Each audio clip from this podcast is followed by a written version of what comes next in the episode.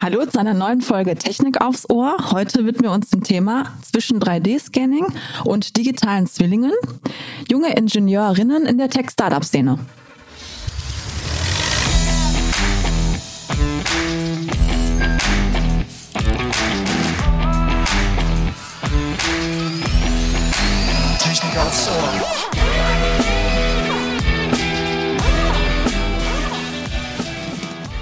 Ja, und dafür begrüßen Sarah und ich heute Amanda Milost Essebey und Marc Fleuren. Sie sind Co-Founder des Düsseldorfer Startup Point Reef. Das haben sie gemeinsam mit ihren ehemaligen Kommilitonen Robert Milost 2017 gegründet. Amanda und Robert haben beide einen Bachelor of Engineering in Medientechnik und während Marc Medieninformatiker ist. In weniger als drei Jahren hat sich das junge Trio dank dieses interdisziplinären Hintergrunds ein breites Leistungsspektrum aufgebaut. Seinen Kunden bietet PointReef mit Hilfe von 3D-Scan-Technologie Lösungen für digitale 3D-Konstruktionen und digitale Bestandsaufnahmen von Gebäuden bis hin zu Virtual Reality Trainingsszenarien in realitätsgetreuen Umgebungen. Heute sind Amanda und Marc bei uns zu Gast und wir sprechen darüber, warum sie Point Reef überhaupt gegründet haben, wie sie das geschafft haben und was man mit 3D-Scans alles anfangen kann. Herzlich willkommen nochmal von meiner Seite. Schön, dass ihr hier seid. Ja, ihr habt euch ja relativ früh dazu entschieden, nach dem Abschluss zu gründen. Könnt ihr einmal so ein bisschen erläutern, warum ihr euch so früh entschieden habt und wie es dazu gekommen ist? Ja, äh, von unserer Seite auch nochmal herzlichen Dank für die Einladung. Wir haben uns sehr gefreut und freuen uns heute hier zu sein. Ähm, ja, mit Point Reef, das ging relativ spontan los, wie du gerade schon gesagt hast, nach dem Studium relativ schnell. Ähm, es hat eigentlich mit Marks Bachelorarbeit angefangen, dass er über 3D-Scanning in der Medienbranche äh, seine Bachelorarbeit geschrieben hat. Und ähm, uns nach dem Abschluss dann gefragt hat, relativ spontan, hey, habt ihr nicht Lust, äh, ein Startup zu gründen mit diesem Thema? Und also ich war relativ schnell dabei. Robert hat erstmal ein bisschen abgewägt, ob es vernünftig ist. Und ähm, ja, so haben wir dann halt hin und her überlegt und einfach schon mal gestartet und währenddessen dann überlegt, okay, kann es überhaupt, kann es was werden? Und wir haben relativ schnell gemerkt, dass dieses Thema ähm, auf offene Ohren stößt und sehr interessant ist, weil es halt auch was Außergewöhnliches ist. Und so hat das Ganze seinen Lauf genommen. Okay, 3D-Scanning ähm, ist ja jetzt nicht mehr so ganz neu und da gibt es ja schon einiges auf dem Markt an Anbietern. War es dann nicht relativ schwierig, Fuß zu fassen oder habt ihr gleich von vornherein euch eine Nische gesucht oder ein Gebiet gesucht, wo ihr wusstet, das kann was werden? Ja, das ist äh, eigentlich ganz witzig, weil wir auch am Anfang dachten, ähm, die Lasers-Vermessungstechnik gerade aus dem aus dem Bereich Vermessungstechnik, Architektur ist einfach schon etabliert hier in Deutschland und wird hier tagtäglich gemacht. Und wir haben halt dann gemerkt, dass die Digitalisierung hier etwas äh, langsamer ist in Deutschland leider und äh, haben halt gemerkt, dass diese etablierte Technik, die im Ausland, Amerika, auch in skandinavischen Ländern schon sehr häufig verwendet wird, hier in Deutschland äh, ja noch in den Kinderschuhen ist und wir dadurch äh, wirklich Spielraum hatten, verschiedene Sachen auszuprobieren. Ähm, angefangen im Kulturbereich, wo wir gemerkt haben, Statuen zu digitalisieren. Im Filmbereich war unser erster ähm, Gedanke, dort, dort äh, Fuß zu fassen. Da ist aber auch die deutsche Filmindustrie weniger Richtung Special Effects, eher Richtung Story. Daher wird auch sowas nicht benötigt. Und dann kam halt irgendwann der Bereich Architektur auf uns zu und wir haben halt gemerkt, ähm, okay, die, die es eigentlich machen sollten, machen es gar nicht und fragen uns, ob wir nicht Gebäude digitalisieren können, Bestandsaufnahmen machen können. dann haben wir gesagt, okay, wir probieren es aus, entwickeln uns dahin auch hingehend, Bestandsdokumentation zu machen, aber trotzdem noch mehr zu liefern. Also nicht nur zu sagen, wir machen jetzt klassische Vermessungstechnik. Nee, wir nehmen die Gebäude auf, digitalisieren die, erstellen einen digitalen Zwilling daraus äh, aus mehreren Ansichten, also als technischen Zwilling, als technisches Modell, aber auch als fotorealistisches Modell, um zum Beispiel so ein Gebäude mit Virtual Reality zu begehen oder mit Augmented Reality vom Plan das 3D-Modell auf die Baustelle zu bringen. Und ja, da haben wir halt gemerkt, okay, da sind wir mit die Ersten und äh, sind da so ja, ein bisschen digitale Pioniere mit dem digitalen Zwilling. Hat uns überrascht, aber natürlich auch gefreut, weil wir können was verändern in Deutschland. Mhm. Das heißt also, der Markt war da, aber es war kein Anbieter da. Wo haben denn diese Kunden, die ihr jetzt habt, vorher sich diese Leistung geholt? Im Ausland oder haben die die gar nicht nachgefragt, weil sie wussten, ist eh keiner da, der uns das bieten kann? Und auch da hängt Deutschland hinterher, was die Digitalisierung angeht. Ja, das ist äh, ziemlich genau das, was, äh, was du zuletzt gesagt hast. Äh, die Technik war gar nicht auf dem Schirm und es wurde halt, sagen wir mal, auf herkömmliche Art und Weise gemacht. Also mit äh, mit so einem Laserpointer wurde entweder vermessen oder mit Zollstock. Da wurden äh, durch alte Gebäude wurden halt Studenten durchgeschickt, die halt ein Handaufmaß gemacht haben und die Pläne dann sagen wir mal, rudimentär nachgezeichnet haben, um dann zu merken, okay, es ist kein verformungsgerechtes Aufmaß. Auf der Baustelle passieren äh, dann später Ungereimtheiten, wo man gemerkt hat, okay, das stimmt ja alles vorne und hinten nicht. Es war halt, also die Bestandsdokumentation war echt ein Thema in Deutschland, wo die meisten gesagt haben, ja, ist halt so. Und das macht halt keinen Spaß und wir haben da tauchen da, da tauchen viele Probleme auf. Die Laserscan-Technik kann dadurch natürlich einen weiteren Fortschritt bieten und das haben jetzt viele gemerkt. Hat so das erste, ja, die ersten zwei Jahre auch gedauert, die Leute zu überzeugen, weil, wie gesagt, der Digitalisierungswille war jetzt nicht so da. Äh, die Architektur- und Immobilienbranche ist so ziemlich die schlecht digitalisiertste Branche in Deutschland. Mhm. Und ähm, da die Leute zu überzeugen, aber durch wirklich Cases, die wir gemacht haben, Modelle, die wir erstellt haben, konnten wir den Leuten zeigen, hier, schaut doch mal, das bringt was und es geht schneller, es ist günstiger und ihr habt genaue Daten und es passiert halt hinten raus keine Probleme. Ich meine, Bauprobleme äh, hier in Deutschland bei Großbauprojekten sind ja relativ bekannt und äh, auch im Bestand ist da nicht besser. ich will nicht drauf rumtrampeln, aber es ist halt nein, einfach nein. ein Thema. so oder so. Ja, ist ja gut für euch, dass es ein Thema ist. Ja, eben, das stimmt. Ja, Marc, du hast jetzt schon so einiges berichtet und auch von den Hürden ja schon ähm, hier uns was erzählt. Auf jeden Fall sehr, sehr spannend. Da wäre so mein Gedanke, als du erzählt hast, hat euch jetzt die Corona-Krise nochmal so einen richtigen Booster gegeben, weil zum Beispiel äh, stell mir das jetzt so vor, man konnte jetzt ja nicht mehr wirklich vor Ort sein. Ne? Das würden ja solche Modelle einfach vielleicht noch wichtiger, das auch digital zu haben.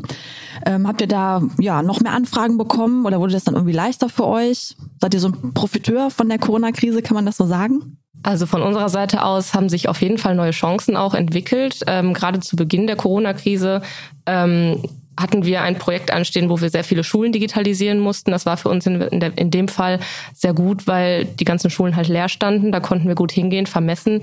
Wir hatten andere größere Projekte, wo es um Bürogebäude ging. Das war für uns in der Zeit auch sehr gut. Und natürlich ist die ganze Digitalisierung von Arbeitsprozessen oder beispielsweise auch von Messen oder ähm, Schulungsszenarien dadurch halt auch, ist jetzt in aller Munde. Äh, Digitalisierung muss vorankommen. Ich glaube, es wurde jetzt gemerkt, dass, also gerade durch Corona, dass die Digitalisierung viel zurückhängt und wir dadurch eben auch Vorteile haben und besser den Leuten jetzt das vermitteln können, was wir überhaupt machen und was die Vorteile sind.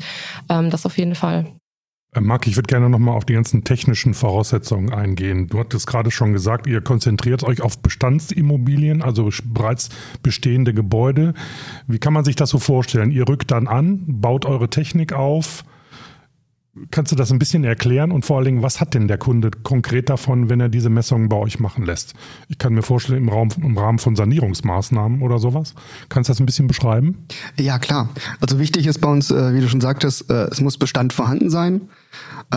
Ob jetzt für Trainingsszenarien, die wir erstellen in wirklichen Umgebungen oder halt Bestandsgebäude, die saniert werden müssen, die renoviert werden müssen, äh, wo Umbauten stattfinden oder wo einfach nur neue Vermieter gesucht werden und man gar nicht weiß, okay, wie viel Fläche habe ich hier überhaupt. Äh, weitergehend dann wird sich zu sagen, okay, ich möchte mein Gebäude als digitalen Zwilling haben, als Architekturmodell BIM, Building Information Model, um später eine Planung damit zu machen von, wie gesagt, Sanierung bis hin zum Facility Management, wenn ich halt quasi meinen Zwilling habe, wo ich alle Daten hinterlegt habe und von immer und überall darauf zugreifen kann. Ja, es fängt eigentlich so an, also ich muss dazu sagen, das Laser vermessen, also die Vermessung vor Ort, ist äh, für uns eher nur Mittel zum Zweck. Die ganze Magie passiert quasi im äh, Schritt dahinter, die Verarbeitung der Daten zu verschiedenen Cases. Aber wir äh, nehmen uns halt einen Laserscanner. Wir haben äh, Zugriff auf verschiedene Laserscan-Arten. Es gibt halt terrestrische, klassische Laserscanner, die wir von Faro verwenden, die man halt hinstellt, machen 360 Grad Laserscan, also vermessen von diesem Punkt und dann mache ich mehrere Punkte, von denen ich vermesse. Und diese Messdaten werden später zusammengefügt, aber es gibt zum Beispiel auch äh, Handscanner, mit denen ich durchs Gebäude durchlaufe. Da bin ich deutlich schneller, habe aber eine geringere Genauigkeit. Ähm, die Handscanner-Technik liegt bei so plus minus zwei, drei Zentimetern von Genauigkeit. Bei dem terrestrischen Laserscannern reden wir von äh, ein bis zwei Millimeter Genauigkeit. Wie gesagt, das Gebäude nehme ich dann von innen und außen rundherum auf. Also jedes, jeden Raum von innen, die Übergänge zwischen den Räumen, äh, von außen einmal rum. Diese Daten werden zusammengefügt. Und dann habe ich eine sogenannte Punktwolke. Das sind einzelne Messdaten. Das sind Millionen einzelne Punkte, die alle eine X, Y, Z-Koordinate haben. Plus äh, anschließend, weil ich noch ein Foto mache, ein RGB-Wert. Das heißt, ich habe Millionen Punkte, die das Gebäude im dreidimensionalen Raum schon abbilden. Äh, das kann man auch schon erkennen. Also man sieht das Gebäude, man kann Details erkennen, aber es sind halt wirklich nur Messpunkte. Es ist auch eine schöne Optik. Kann man auch dafür noch verwenden, um noch schöne Werbefilme zu machen. Ähm, und genau diese Daten nehmen wir dann. Die können wir dem Kunden zeigen. Der Kunde kann sich die Daten schon anschauen. Man kann dort Flüge durchmachen. Man kann in den Messwolken schon halt, wie gesagt, messen. Also wenn ich jetzt ein schnelles Aufmaß haben möchte von Räumen und ich möchte wissen, okay, wie hoch ist denn ein so ein Fenster? Die Daten kann ich mir alle schon aus den Messpunktwolken ziehen. Aber was wir dann halt machen im Büro, im Backoffice sozusagen, ähm, wir erstellen dann ein Architekturmodell. Das heißt, diesen ganzen Messpunkten hinter, äh, hinterlegen wir dann einfach Daten. Also ein Fenster kriegt wird an die Stelle gesetzt, wo das Fenster ist. Es hat eine Dicke, es hat dann äh, einen Rahmendicke, eine Innenleibung, Außenleibung. Wir haben Wände, also alles bauen wir quasi nach. Und dann hat man auf Basis dieser Messdaten ein solides, festes Modell. Das ist dann das technische Modell. Oder wir bauen das Modell fotorealistisch nach, also wirklich, wir meschen das ganze Modell. Das heißt, man hat kein technisches Modell, wo man die Informationen ähm, bekommt. Also ich kann da nicht mehr auf Fenster draufklicken, aber es sieht authentisch aus, um dann in solchen Umgebungen wie zum Beispiel äh, Umspannwerke äh, ein Trainingsszenario zu machen, dass ich halt durch das Umspannwerk durchlaufe, was wirklich so existiert. Es ist eins zu eins, also von den Maßen stimmt es auch und dann kann ich halt an Maschinen arbeiten dort und habe dort ähm, die Möglichkeit auf genauen Daten, auf wirklich haargenauen, messgenauen fotorealistischen äh, Objekten damit zu arbeiten und später einfach besser vorbereitet zu sein. Also das sind so die beiden Cases. Und wie gesagt, im Backoffice passiert die ganze Magie dahinter. Das äh, Vermessen vor Ort ist wirklich eigentlich nur Mittel zum Zweck, um an die Daten zu kommen. Mhm. Mhm.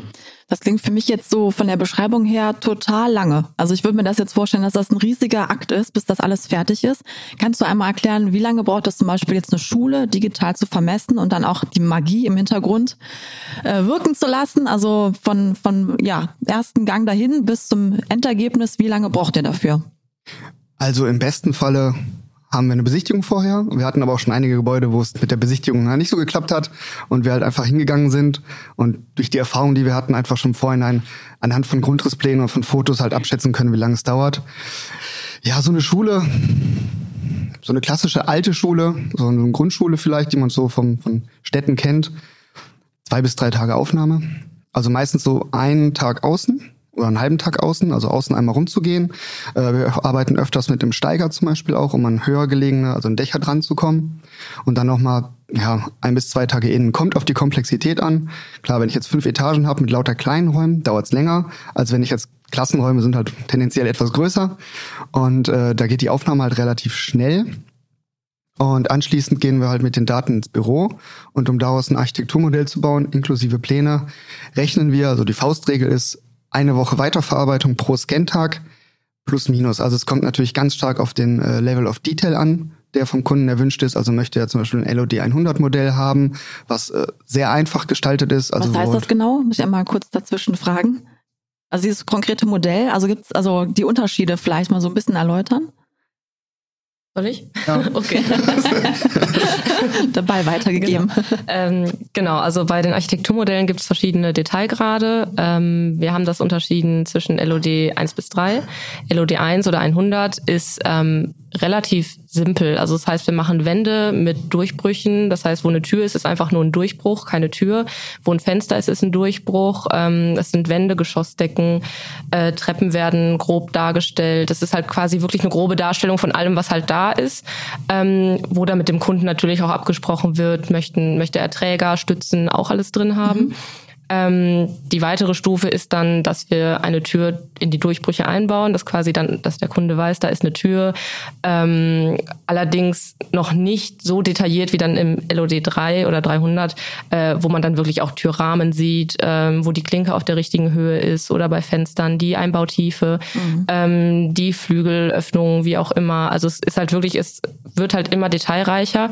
Wir haben aber auch gemerkt, dass wir es nicht generalisieren können. Also dass wir nicht sagen können, ähm, der Kunde möchte gerne ein Modell in LOD 100 haben. Ähm, nur in LOD 100, das ist meistens dann doch zu wenig.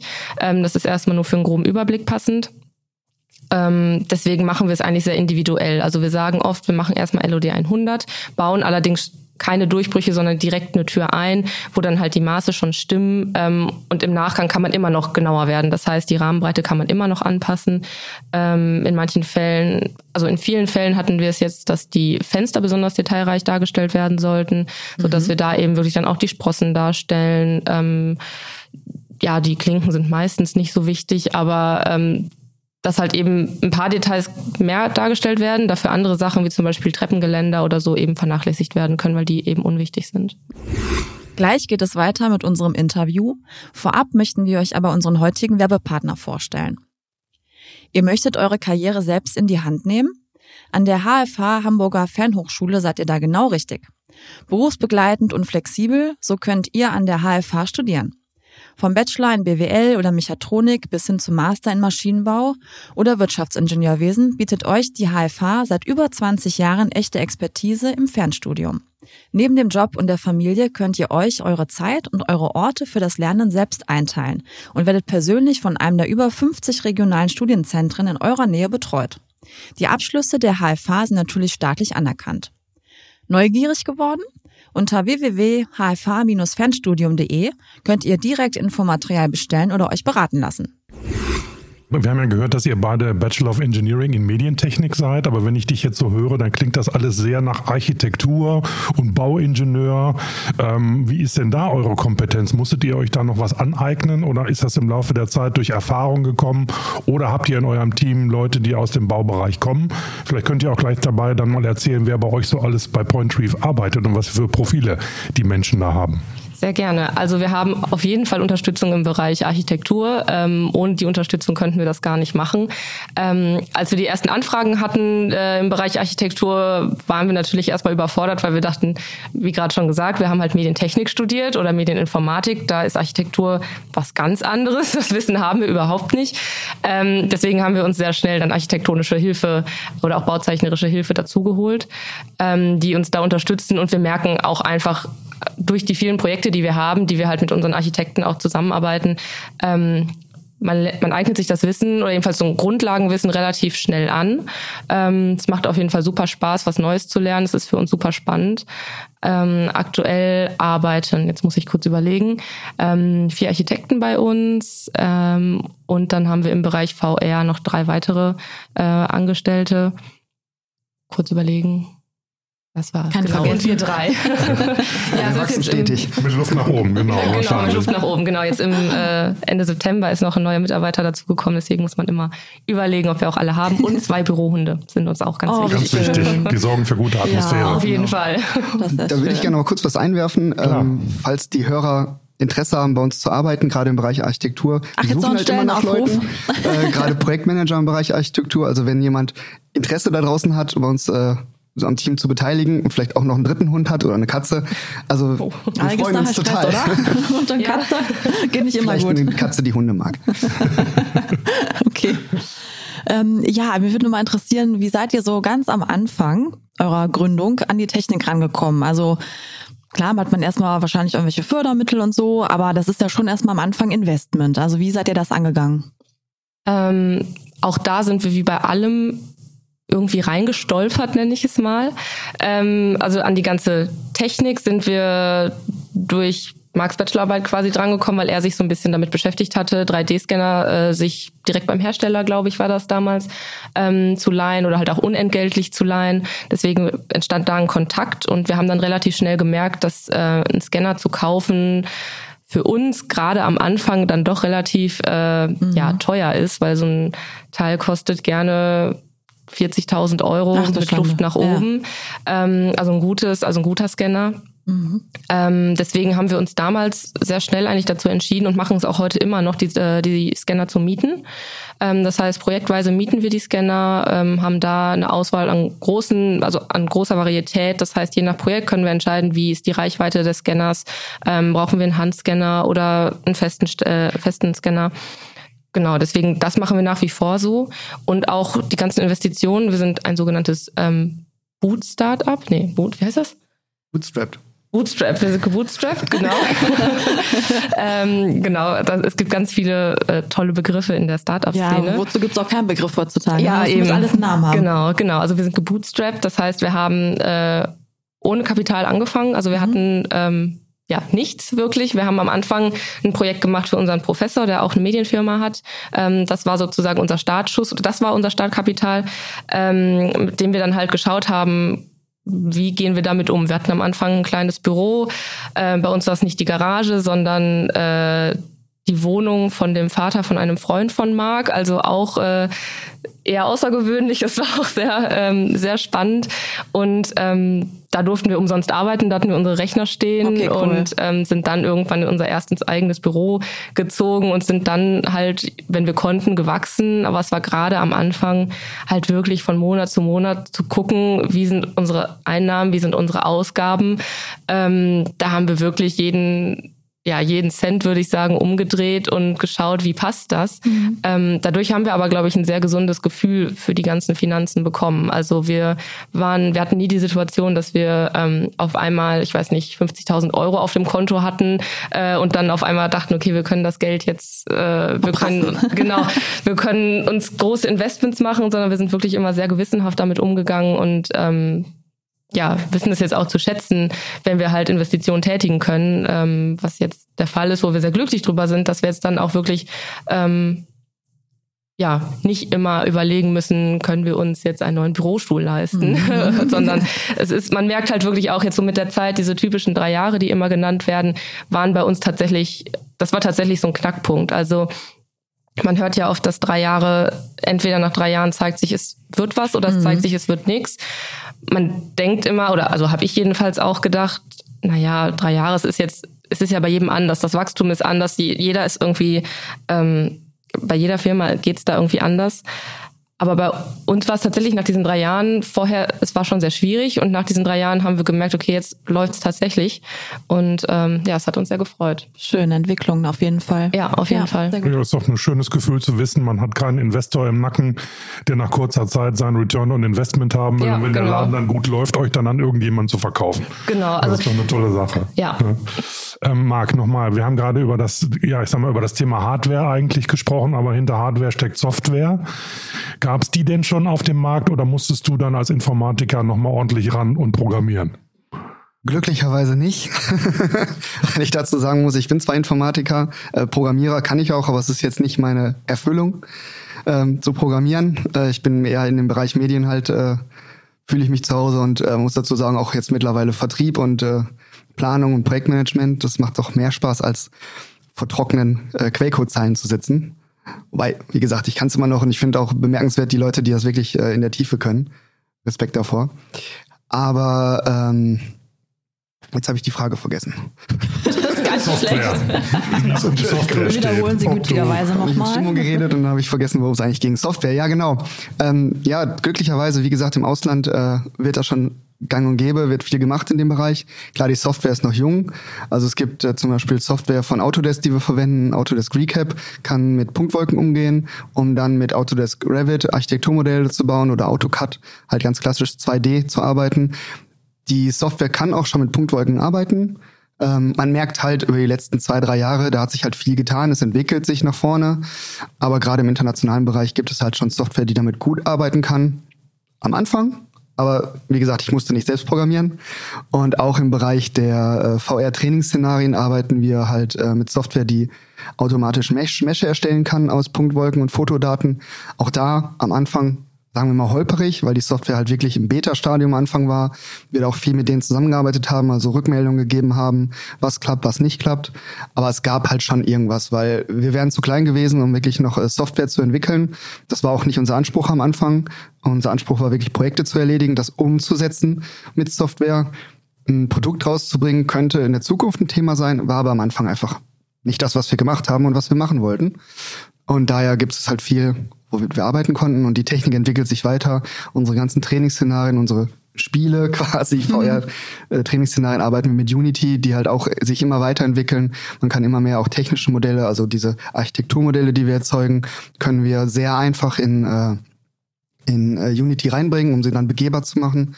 Also wir haben in der Richtung schon einige Sachen entwickelt, äh, Plugins entwickelt, ein bisschen was halt Workflows entwickelt, aber wir haben nicht bei Null angefangen. Also wir haben schon einen guten Stand, dass man sagen kann, okay, eine Basis ist da und den Rest schaffen wir schon selber.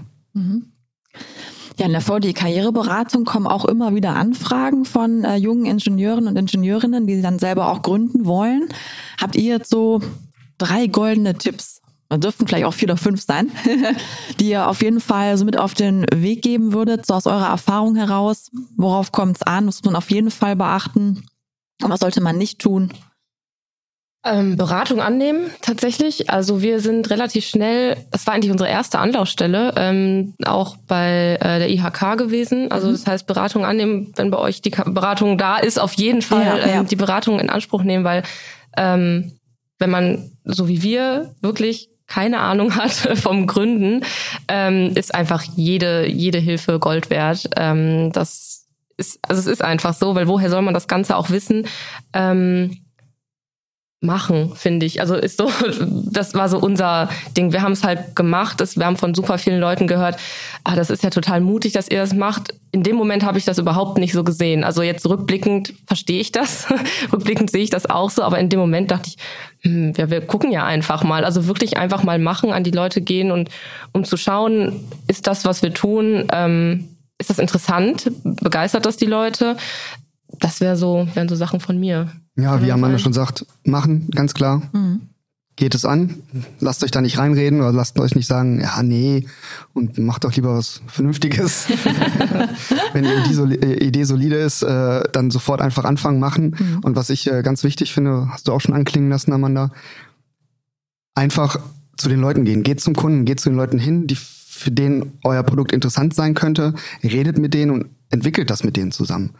Weil das Schlimmste ist, dass du im Büro sitzt und deine Idee vor dich hinwerkelst, möglichst geheim hältst und dann rausgehst und merkst, okay, ich habe komplett am Markt vorbei entwickelt. Ja. Oder wenn, wenn die Leute sagen, ja, ist eine tolle Idee und aber ich brauche das jetzt nicht, dann heißt es aber nicht, dass die Idee schlecht ist, sondern heißt, dass die Idee noch nicht ausgereift ist. Dann setze ich mich nochmal hin oder spreche mit dem äh, Kunden, der sagt, ja, hm, ich weiß nicht, da kann ich nur mir das vorstellen. Also die meisten Ideen, die wir gemacht haben, ich meine, wir haben mal eine Hochzeit eingescannt und daraus ein Video gemacht. Ach, wie geil. Aus dem Laserscan-Daten. Ja, cool. ja, es ja. war halt, ja, ich will nicht sagen eine Schnapsidee, es war schon ein witziges Projekt. Mhm. Es war aber kein Case für uns. Also es ist nichts, womit wir jetzt Geld verdienen können, aber wir haben es einfach gemacht, weil jemand die Idee hatte. Und wir haben zusammengesetzt und gesagt, ja, probieren wir einfach mal äh, das Wichtigste bei einem Startup ist auch nicht nur, dass man halt Erfolge hat, sondern dass man auch scheitern muss.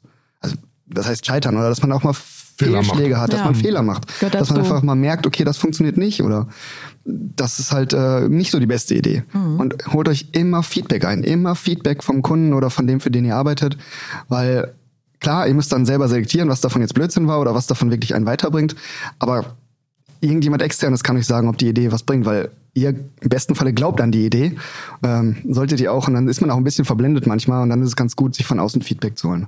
Also das kann ich nur empfehlen und ja, ich glaube, wir beide sind uns da sehr sicher, machen. Einfach machen. Mhm. Wie ist das denn passiert? Wie kommt ihr denn heute an euren Kunden? Also ich habe verstanden, ihr geht auf den Kunden auch zu, aber ihr habt ja am Anfang nicht sofort gewusst, welches, welches euer Kundensegment ist, weil du hattest ja gesagt, wir waren erst so ein bisschen in der Filmszene unterwegs, haben dann gemerkt, naja, das ist nicht so das Richtige. Und dann kam plötzlich diese Gebäudegeschichte, also Immobilien, bestehende Immobilien, Architektur. Wie ist das passiert? Ist da jemand auf euch zugekommen und hat gesagt, ich brauche eure Leistungen oder habt ihr gezielt Kunden angesprochen? Ja, ich ich denke, vor einem Jahr hätte ich noch gesagt, ah, es war bestimmt Glück oder Zufall. Aber ich denke, wenn man sich so ein bisschen in der Retro-Perspektive äh, sich ein bisschen anschaut, äh, haben wir halt unglaublich viel Vertrieb gemacht. Wir haben halt jedem davon erzählt, ob er es hören will oder nicht. Wir waren auf jeglichen Veranstaltungen, ob die jetzt für uns relevant waren oder nicht, haben versucht, mit Leuten zu sprechen, haben uns ein Netzwerk aufgebaut. Und ich denke, der Vertrieb der letzten drei Jahre ist auch das, was uns jetzt während der Corona-Krise und auch danach einfach angeschlagen hat. Jetzt merkt man einfach, jetzt kommen die Leute, weil die Idee haben wir irgendwann vor zwei Jahren eingepflanzt und jetzt ist sie aufgeblüht und äh, der Kunde kommt zu uns und sagt, okay, ich will mit euch ein Projekt machen. Äh, Architekturbereich muss ich sagen, auch da haben wir jemanden kennengelernt und wir haben uns darauf eingelassen, quatschen einfach mal, haben ein paar Sachen probiert und dadurch hat sich das entwickelt. Also vieles einfach open-minded, einfach okay, Ideen mal zukommen lassen und halt rausgehen. Also wie gesagt, wir waren auf möglichen, allen möglichen Messen, die irgendwie für Startups gemacht waren, wo wir irgendwie äh, für eine schmale Mark oder auch mitgenommen wurden. Zum Beispiel das erste Jahr Exporeal wurden wir von der Stadt Düsseldorf mitgenommen. Es war Gold wert, weil einfach mit etablierten Firmen zu reden und einfach einen Eindruck zu bekommen, so wie dick denn unser Kunde. Da habe ich halt gemerkt, dass das Thema Digitalisierung ja noch in den Kinderschuhen ist, äh, gelinde gesagt. Aber einfach mit den Leuten reden, sprechen, Vertrieb, Vertrieb, Vertrieb, Vertrieb, Vertrieb. Viel Rückschlag, Rückschlag, Rückschlag, Rückschlag. Äh, und Städte geschrieben und na, hinterher telefoniert und all das, was keiner machen möchte. Aber das bringt's halt dann und das kommt dann irgendwann zu einem zurück. Ich habe jetzt schon das äh, häufiger wahrgenommen, dass bei euch ja so die Meinung herrscht, eine Digitalisierung eigentlich in Deutschland hinkt doch noch sehr hinterher. Und ähm, ist jetzt ja auch kein, also eigentlich ein offenes Geheimnis. Ne? Also klar ähm, ist das auch in vielen Bereichen auf jeden Fall ausbaufähig. Habt ihr das Gefühl, dass man da eigentlich schon jetzt fast den Zug verpasst hat und andere Länder sind einfach so viel weiter als wir? Oder ist es vielleicht auch ein bisschen übertrieben dargestellt? Also wie ist da so euer Gefühl? Im Bereich Digitalisierung. Ja, das ist mein Thema. Ich rege mich da auch gerne mal drüber auf. Vielleicht auch manchmal ein bisschen Kannst zu viel. Ja, also ich will nicht alles immer schlecht reden, weil es gibt viele, die versuchen, was zu tun. Und auch die Startup-Szene in Deutschland hat sich entwickelt, auch in den verschiedenen Städten. Man hat aber das Gefühl, dass vieles mit Handbremse läuft. Ähm, Gerade wenn man äh, ein Startup begründen möchte, ist es halt, je nachdem, wo man sitzt, halt einfacher. Also in Düsseldorf war es einfacher durch die Startup-Woche, aber es ist alles so, ja, nett gedacht. Aber wenn man dann an die Kunden rangeht und wir brauchen Geld, also ob jetzt Investitionen oder einfach nur, dass der Kunde sein Projekt bezahlt, ist es halt sehr schwierig. Also da ist halt gerade bei den etablierten großen Unternehmen das Mindset irgendwie noch nicht da, zu sagen, ja, wir investieren einfach mal Geld und wir probieren was aus mit einem jungen Startup. Wir geben denen etwas Geld und lassen die mal machen und entwickeln mit denen zusammen. Wir haben halt viel gemerkt, am Anfang wollen die alle erstmal ein umsonst ein Projekt haben. Was halt, wir können nicht umsonst arbeiten. Also auch wir müssen äh, irgendwas essen und irgendwo Ja, wohnen. verständlich, ne? Das funktioniert nicht. Man macht halt schon am Anfang viele Abstriche, das ist auch völlig okay, aber äh, das 20., 30. Pilotprojekt, wo man Mhm. da nichts bei rumkommt, das funktioniert halt auf Dauer nicht. Das ist ein bisschen äh, Ausnutzen der Startups. Das habe ich viel mitbekommen und viel, was wir gemerkt haben. Ja, eure Idee ist super, klasse, was ihr macht. Wenn ihr mal einen Case habt oder wenn ihr das mit jemand anderem entwickelt habt, dann machen wir das auch. Das heißt, diesen ersten Kunden zu finden. Also wir haben glücklicherweise mit dem Landschaftspark Nord in Duisburg einen Kunden gefunden, der gesagt hat, scannt mal ein paar Sachen hier ein, wir machen das mal. Auch für einen günstigen Preis, aber auch bezahlt. Äh, wo wir gesagt haben, ja gut, und mit den Sachen können wir an die Kunden rangehen und denen das zeigen, dass wir es können. Aber wenn man das nicht hat, hat man keine Chance. Generell der Investitionswille in Deutschland ist halt schon, wenn man es vergleicht mit den USA, in den USA, gut, da ist es mehr so wie Lotto spielen, die investieren in zehn Startups und eins davon gewinnt quasi dann. Aber trotzdem, das, der Investitionswille ist da und da ist halt, hat halt Geld irgendwie ein anderes, anderen Stellenwert. So, wenn das Geld halt verloren ist, okay, aber man kann dadurch was verändern. Aber trotzdem, äh, was ich sagen muss, äh, tut sich einiges in Deutschland. Also Duisburg zum Beispiel versucht viel in Richtung äh, Digitalisierung zu machen. Äh, Gelsenkirchen beispielsweise hat äh, im Bereich der Stadt äh, macht, machen die viel Richtung Digitalisierung, Smart City. Viele Städte in Deutschland, viele Kommunen werden auch vom Bund gefördert. Aber alles so ein bisschen mit Handbremse. Wenn man sich die Summen da teilweise anhört und man sich mit dem Thema auskennt, also eine, beispielsweise eine halbe Million für Quantentechnik zu nutzen, ist nichts. Das ist halt einfach ein Tropfen auf den heißen Stein. Wenn man wirklich Quantentechnik oder ein Startup weltweit oder deutschlandweit ausrollen möchte, da braucht man einfach viel mehr Investitionsgeld. Also allein Leute, die halt Fachleute in bestimmten Bereichen kosten ja schon ein Schweinegeld. Das ist halt so das eine Thema. Was ich halt persönlich nicht verstehe im Bereich Smart City, man muss ja nur über die Grenzen hinausschauen, nach Finnland beispielsweise. Wir waren letztes Jahr in Finnland, in Helsinki, auf der Slush. Äh, Ich bin persönlich ja totaler Tallinn-Fan, Estland, äh, war dort und will dort auch nochmal hin. Auch allein in den Niederlanden. Also die machen im Smart City-Bereich Viel mehr, ne? Ja, so viel absolut. mehr. Warum gehen deutsche Städte nicht dahin? Und die sollen es ja nicht klauen, die sollen es einfach nur kopieren. Als ob die Städte jetzt nicht möchten, dass ihre Konzepte geklaut werden. Man geht dorthin, sagt, okay, wie macht ihr das? Wir nehmen das zu uns und machen das, setzen es einfach um. Aber ich denke, da ist die Bürokratie und die Politik einfach noch ein bisschen zu langsam und äh, nicht mutig genug.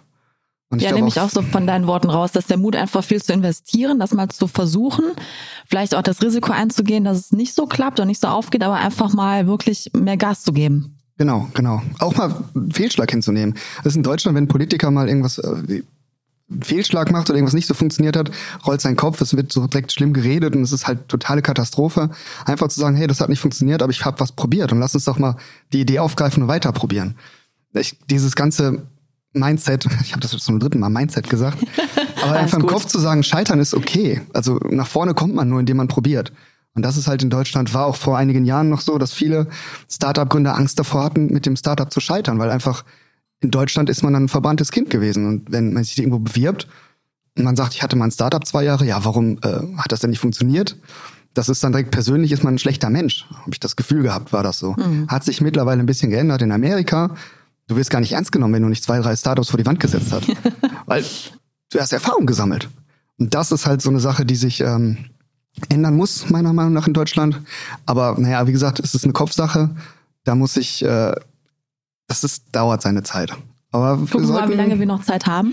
ja, wir sollten langsam mal. mal Gas geben, weil ich meine, es gibt nicht viele Länder, die noch hinterhängen, noch hinter uns Ja, herhängen. man glaubt das irgendwie so mittlerweile, ne? Ja. Ja, ich mal gerade was Städtebau und Städtebausanierung angeht und Klimaschutz. Das kriegt vielleicht ja möglicherweise hoffentlich jetzt ein bisschen mehr Drive und wäre wahrscheinlich auch ein Riesenbetätigungsfeld für euch, wenn es darum geht, bestehende Gebäude entsprechend ja, klimaneutral aufzupimpen, auf Deutsch gesagt. Das ist ja sicherlich was so. Jetzt äh, ganz anderes Thema, das macht mich ja die ganze Zeit schon immer bekloppt, ist euer Name, ne? Point Reef. Ich habe natürlich versucht zu googeln, was ist das für ein Wortspiel? Point, habe ich gedacht an Pixel Point, aber Reef, Riff. Vielleicht kann Amanda da mal ein bisschen Licht in mein Dunkel bringen. Sehr gerne, sehr gerne. Ähm, ja, der Name war uns sehr wichtig. Also wir haben als äh, am Anfang hießen wir Project X, äh, nicht sehr einfallsreich, aber es war einfach der Arbeitstitel, weil wir dachten, okay, wir brauchen irgendeinen Namen. Ähm, wir haben uns sehr oft getroffen und Brainstorming gemacht und überlegt, was können wir denn nehmen. Ähm, erst wollten wir unbedingt was Deutsches nehmen. Dann haben wir überlegt, okay, Englisch ist vielleicht doch besser in Hinsicht auf äh, Internationalität. Ähm, wir waren uns relativ schnell sicher, dass es irgendwas mit Punkt sein soll, also Point, wie schon ganz richtig, nicht ganz Pixelpunkt, sondern halt Laservermessungspunkt, ähm, weil man, das heißt ja auch Punktwolke. Deswegen war Punkt oder Point halt sehr wichtig und wir hatten alles mögliche Punkteschmiede, was weiß ich. Was, Punkte Manufaktur. Manufaktur war eine ja. Zeit lang ganz, ganz groß im ist Rennen. angesagt im Moment, Genau. ja. Ja, diese ganzen handwerklichen Sachen waren am Anfang sehr, äh, sehr in. Und irgendwann haben wir überlegt, was uns ausmachen soll. Und da haben wir dann gedacht, okay, wir können ein sehr weites Spektrum bieten.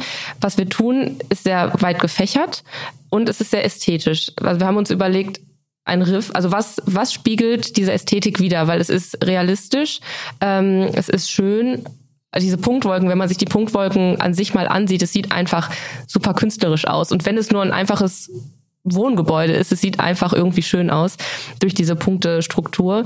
Und da sind wir irgendwann auf die Idee gekommen, ja, wie so ein Riff irgendwie. Und haben uns dann gedacht, okay, warum nicht Point Reef? Und so ist Point Reef entstanden.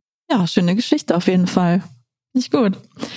Ja, ich würde sagen, das haben wir dann im Kasten sozusagen. Sehr schön. Und haben sehr viel über euch erfahren und was euch antreibt und über die Technik. Also auf jeden Fall sehr, sehr spannend. Und ich hoffe, dass äh, ja, euch noch sehr, sehr viele Erfolge entgegenfliegen werden. Und ja, Marco, du noch irgendetwas?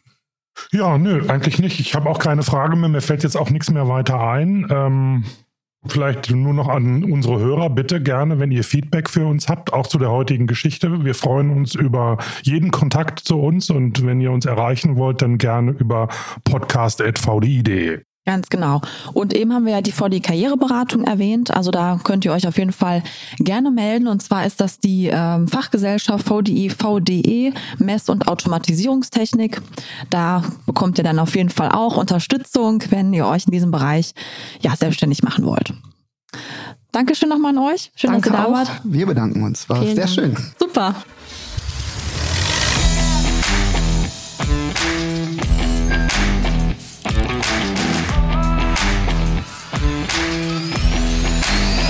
Technik aufs Ohr.